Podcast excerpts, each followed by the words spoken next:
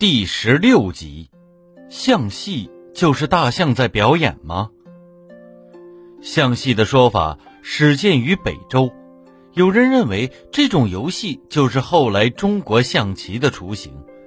史书上有北周武帝制象经的记载，但是关于象经的具体情形，却由于史书记载不详，已经无法了解了。还有学者认为，北周创制的象戏。和现在的象棋是完全不同的两种游戏。关于象棋的起源，影响较大的是创始于先秦时代说。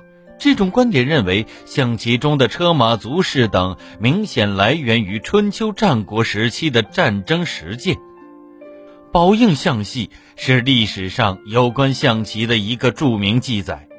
据《玄怪录》记载，唐代宝应元年。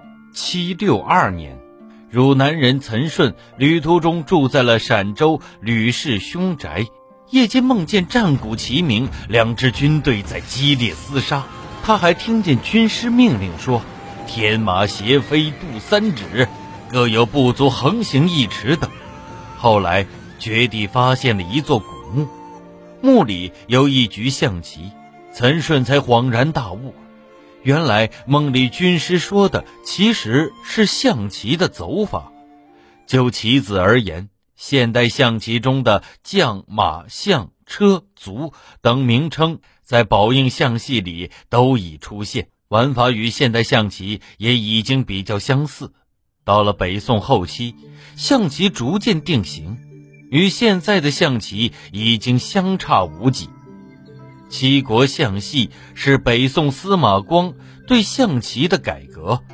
司马光自幼喜欢象棋，但是总觉得两人对决的象棋不过瘾，于是他把象棋扩大为纵横十九路，制成七人一起下棋的七国象棋。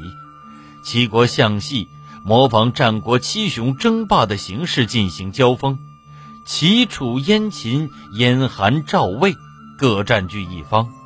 各有一枚将旗和若干炮、刀、剑等。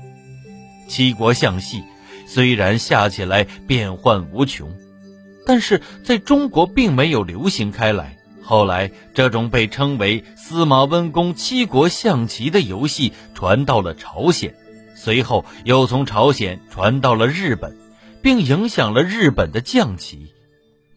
您刚才收听的是体育娱乐。中华文化十万个为什么，同名书由中华书局出版，演播野狼。